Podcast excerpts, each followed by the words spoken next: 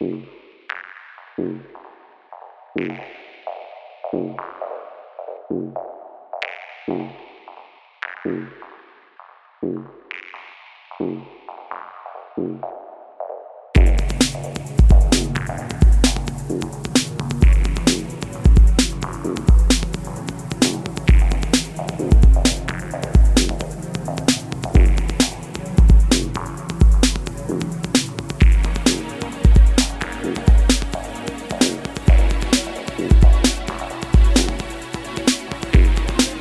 呃，大家好，这里是 V 四 Broadcast 啊，第十期啊，我是板鸭。大家好，我是思母。啊，本期我们回到两个孤独的老洋人之间的对话啊。呃，上一期的嘉宾会在下一期归来啊，我们的京城低音小少妇啊，莉亚会在下一期归来。少妇什么鬼？我靠！啊，对他，然后这次的话，因为本意是，嗯，聊到的亚逼这个团体啊，就是亚文化的逼崽子这个概念啊，所以说我们想八卦一下。本来是想写篇文章，但是后来得到的爆料比较多，最后扩张到了这个就是中国叫做 River 嘛，也就是玩电子音乐派对啊、音乐节这帮人的这这个这个群体里面啊，很多八卦。然后整理了一下，决定在下一期我和四母还有莉亚，我们三个人坐下来聊一聊，呃，你们喜欢的八卦内容啊。对，就要聊一些节操不是特别那个什么的了。对，就是又是绿的，又是上车啊，行。OK，那我们本期的话题是来源于我的在知乎上看到的一个问题啊，就是说很多人在讨论。嗯，作为一个电子纯粹的电子音乐制作人，在中国的这个状态里边，能够怎么样去生存啊？就是是能生存呢，还是不能生存？还是说是有一些方式可说啊？我们本期来聊到这个话题。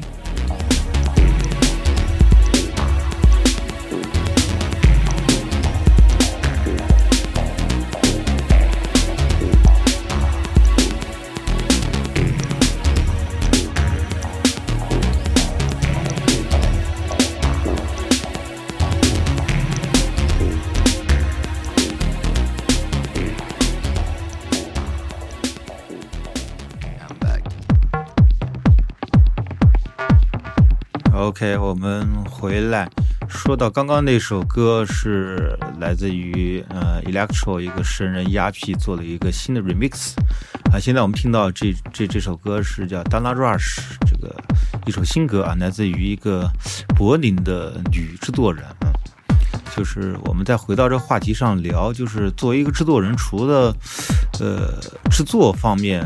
就是还有些什么其他方面能够赚到钱，因为你毕竟得生存嘛。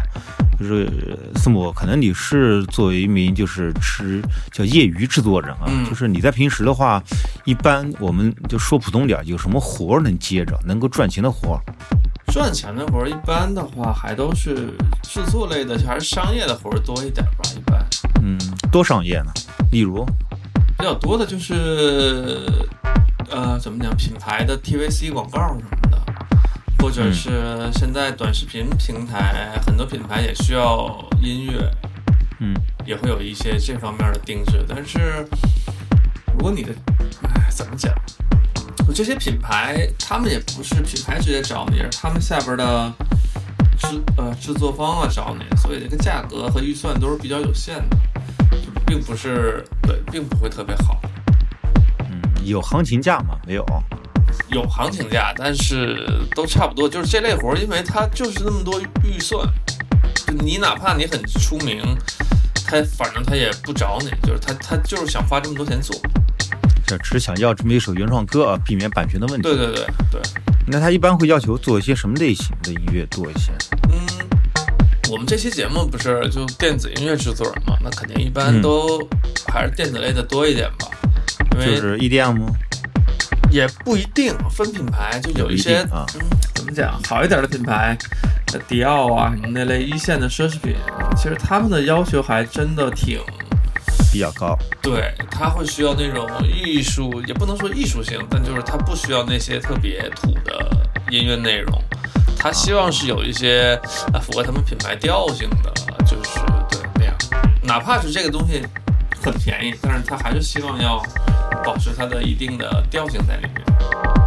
嗯，那它一般一定定的话，就是一首歌，嗯然后比如说四分钟、五分钟，哦，是按照时间节还是？一般这样，我感觉是一般一分钟之内的，好像就按秒，然后要是嗯超过一分钟，可能就按手来算了吧。一般就按手啊 OK，明白了。那这也是区别于就是正常平时你会做的音乐的类型啊，就是可能你平时会做一些中贝斯啊，那可能直接接到这个活儿，可能就和中贝斯没关系。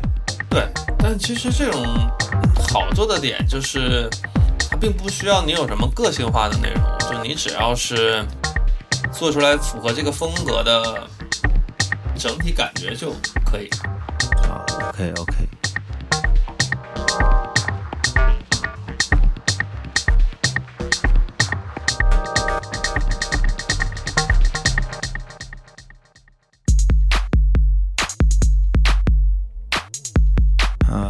，OK，那我们听到第三首推荐歌，其实和呃，就是最近我的喜好还是挺像的，就是还 electro 啊，呃，是叫 Nineteen Six Back 这首新歌。然后我们再回到我们的话题上来，呃，就是既然是有制作这块的呃这个要求，那同时的话，那我们也知道，呃，一首歌的这个版权是目前比较重视的一个状态啊，包括词词词著曲啊词词著作权、曲著作权等等。那呃宋我就是你一般为这些厂家做了歌之后啊，就是你的歌曲的版权归属是什么概念？是个什么状态这？种活儿的版权就是直接买断的，而且呃，买断对嗯，就是这个东西你做完之后就跟你没有任何关系了。啊，就是完，但是署名权会给你吗？哦，会，对，会给你，就是只会给你署名，但是所有使用权就是在呃买断方那边。对对对对，嗯，如果是不买断呢，就只是你给他做歌，或者说用你其中一首歌作为商业用途，这有遇到过这种情况吗？也合作过。呃，有一个今年有什么？有一个那个特别红的一个 B 站的动画，然后和我们有合作，然后我给他，我们提供了一些音乐给他，就是属于那种价钱很低，但是这个东西版权只是给他授权在他这一季的动画里面用。嗯，明白了。嗯，就是因为我接触了很多制作人，他不光虽然是电子音乐制作人，同时呢，他也是这个呃，也会做一些作曲啊，嗯比如说我们的 B 六，或者像我们的，包括现在梁欢，现在也改成这种管弦作曲的这么一个路子了，因为相当于配乐的性质嘛。你你有没有从事过这相关的事情？我类类就是电子之类的音乐，都是和我一个朋友，我们两个在做。嗯对，就是我负责一部分，他负责一部分。但是我个人的，我个人接的全都是电子类的。啊啊，明白了，就是纯正的编曲这块儿还是做的少一些，对对对，因为我确实是会比较难，还是就我不专业，我本身对乐理的那些东西以及那些需求，反正我不是特别行。但是我对音色呀、制作呀、后期呀、风格的把控比较行，所以就我和明白？我朋友我们两个就对搭配起来做。OK，那我们这儿说到了，就是作为电子音乐人，呃，第一块收入啊，就是以自己的作作品的收入啊，这个作品不光是自己发行的作品，呃，这个估计发行作品在各个平台上非常非常少的钱。我们做厂牌很清楚，V 四现在总的这个呃营在网易上的营收费用可能连三位数都不到。然后，那可能另外一块就是帮商业商家做这种商业的呃配乐啊、作曲等等，这是一方面。那第二块呢，就是说到演出啊，就是作为制作人，其实也会出去演出。呃，四母，你是经常会做哪些演出？哦，我想想，我好像最近做的都是我和另外一个朋友的一个组合，然后一个、嗯水草吗啊，对，就 live set 的这个，最近演的都是这个。我个人其实嗯我自己并不是特别喜欢演，然后也演的也确实也不太多，就放歌类的。明白，明白，还是以 DJ set 为主。嗯，OK，我们听到这首来自于 Ciba 的《Wasabi》啊，一首新歌，呃他是装贝斯大神啊。OK，然后我们说到演出之外的话，那除了这个演出之外，还有一些秀场，比如商演，呃，就是我包括我能接触到的，比如说一个户外活动，会喊一些 DJ，可能现场去放一些歌，啊，比较简单的一些演出，这些费用的话，反正也不是太高，哦，估计但是这类的活的好处就是它对音乐的需求，没有那么强。对，你就反正差不多就行。对，嗯，对，没错。OK，那我们是第第二条是说演出的费用啊，那第三条可能是大家会比较关注的，如果唱片公司签约啊，签约的话会一般的制作人会获得哪些的费用呢？呃，这个我稍微还了解一些，就是我闲聊聊啊。呃，首先的话，这个唱片公司会跟你签呃多少年的合同啊，这个合同一般会。包含你，比如说签了三年，需要你完成两张专辑啊，每张专辑不低于四十分钟，或者说是一个限制，需要你出歌。第二个会给你制作费啊，比如说一首歌多少钱，或者说一张专辑多少钱。那此外的话呢，这个唱片公司会帮各位去推送一些演出，然后以及呃会帮你找一些宣发、一些 MV 的制作等等。我觉得这个，其实我觉得目前和唱片公司签约，新人方面，并不是特别好的，嗯，一个就是电子音乐人不是特别好的一个选择，因为目前电子市场太小了。对，而且你的知名度如果不是特别高的话，你能拿到的利益也特别低，然后你的版权又被唱片公司拿走，就还是挺亏的。对，所有版权都是全约，应该是所有版权都是唱片公司拿走的。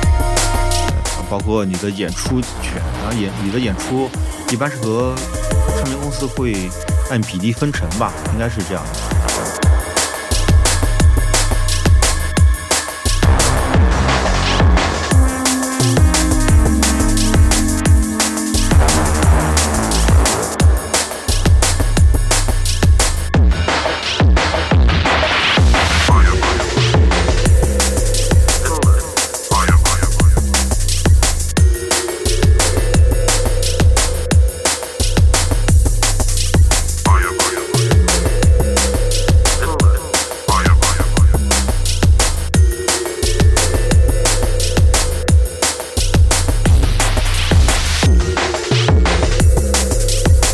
那我们回来说到下一个，就是作为电子音乐人能够赚钱的地方啊，就是我曾经跟人聊过，就现在其实就是宿主软件比较流行了啊，然后很多音色库的售卖，我觉得也是一个比较大的亮点。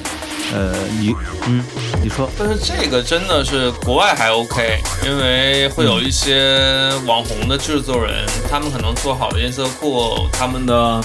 预制什么的可以卖点钱，国内的话我感觉完全没有这个市场。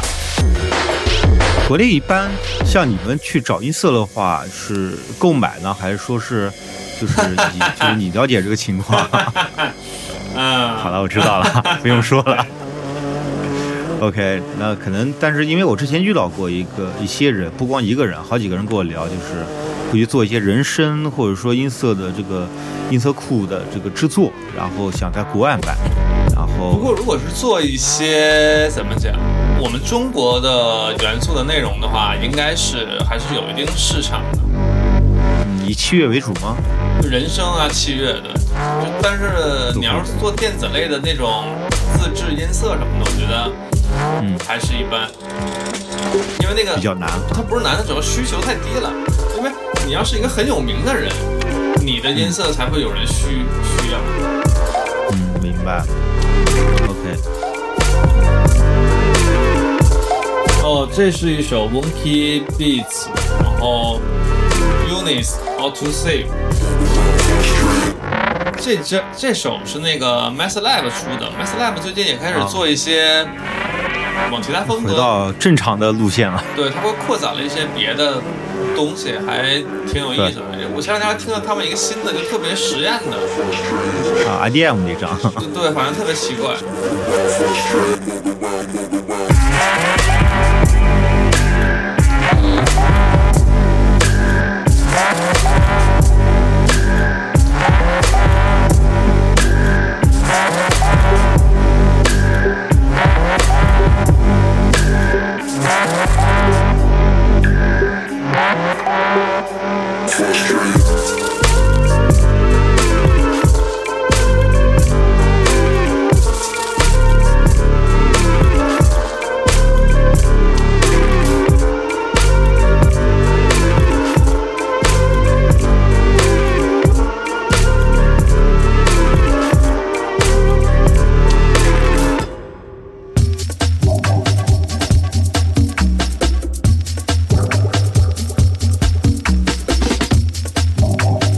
回来说到下一点，下一点，呃，也就是说，呃，大家比较流行的说法，ghost producer，就是会呃借一些为歌手、为乐队，甚至为其他的制作人制作音乐的这种活儿，你接过吗？你不许说谁？这个我没接过，但是完全没有接但是我知道一些报道里边写的，国外一些优秀的 ghost 嗯 producer 还。他们还赚的挺开心的，虽然那个钱肯定赚的多，其实怎么讲，这个赚的多是相对于他不赚钱，就是怎么讲，相对于他之前的生活而言，但是其实他、嗯好很多。对他这个东西，如果他给到给出去之后，那那边就会可能高于，可能会是这个钱的一百倍、两百倍之类的，对。因为现在有很多歌手 producer，我聊过，我还真认识一些。然后呢，他们现在新的合约里面会聊到，就是我有个基础价给你，比如说一首歌注你的名儿，然后比如说是多少钱，然后当这首歌如果是达到一定程度，哦比如说我每个城某某某个平台上 YouTube 上超过一百万是多少钱，超过一千万是多少钱，那理论上它是参与分红的啊，。那这个还挺，我觉得比那种一锤子买卖要好很多。对，但是这样的话就导致什么问题？就是，呃，越有名儿的歌手 producer，他越不可能站到台前来，他永远是在台后赚钱，因为他当这个制作人站台前，他可能赚的还没台后多呢。对，而且这类的人他本身他就不喜欢去站到台前，他才选择做这这种的。就他生活的肯定很舒服，就每天在家做做音乐，然后就卖了钱就好了。对，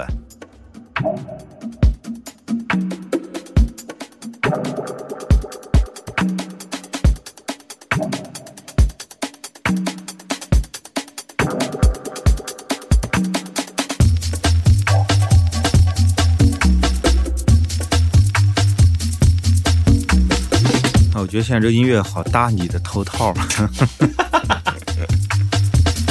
啊，我们四母会在海南海南草莓音乐节演出的时候，没有没有没有没有，我我没说要在音乐节带那个，我可没有。啊，你说完了你就带吧。不不不不不不，太狠了。OK，那我们说到肯定喊必须的。然后我们说到下一个，就是有两点，就是可能一般制作人，嗯，不太可能接触到的这么一个方式啊，也不是，应该都能接触到。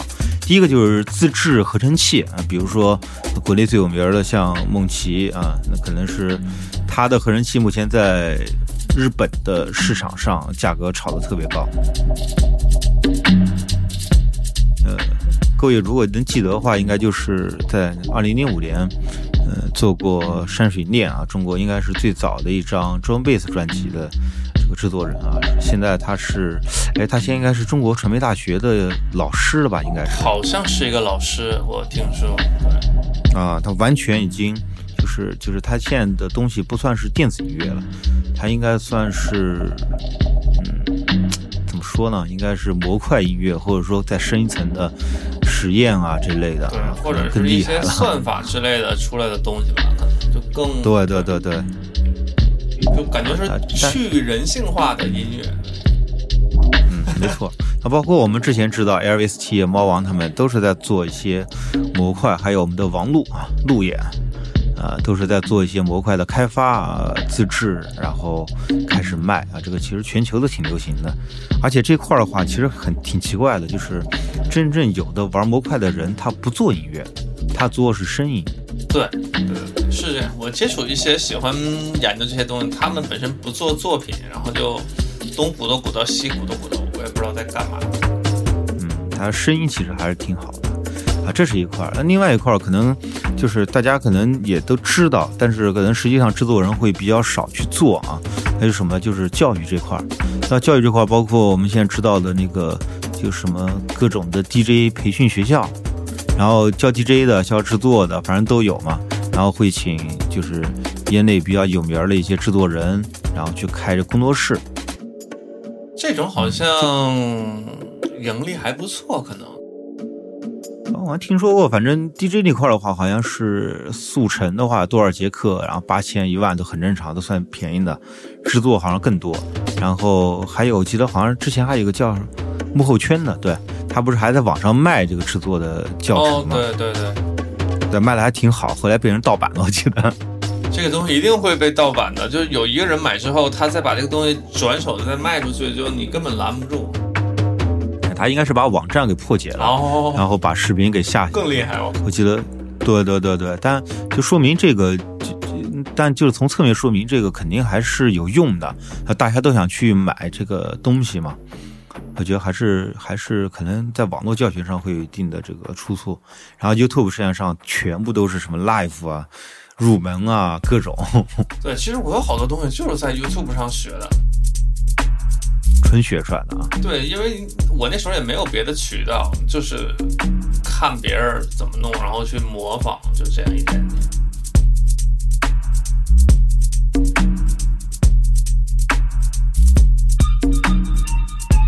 我现在有点入了那个 Dub Jungle 和 Reggae 这个道儿。嗯，完全进去了，连连发誓都买的一样的，嗯，可以。对，所以说我们总结下来的话，那个作为电子音乐人能赚钱的地儿，我觉得差不多我们都罗列了。啊，还有一些其他的，可能就是还需要再深一步的去聊一聊。呃，反正我现在觉得就是，嗯，不知道有没有感觉，就是现在做一个制作人其实还挺简单的，没有以前那么复杂了。因为现在软件真的太厉害了嘛，其实这个入门就有点像摄影的感觉，就入门的门槛已经。比较容易就能进去了，但是你很容易进来，好和不好啊，其实还是挺难的。嗯，对，我觉得这主要是意识的问题。你说技术、软件这些东西，其实和国外应该没有什么太大差别。对对对。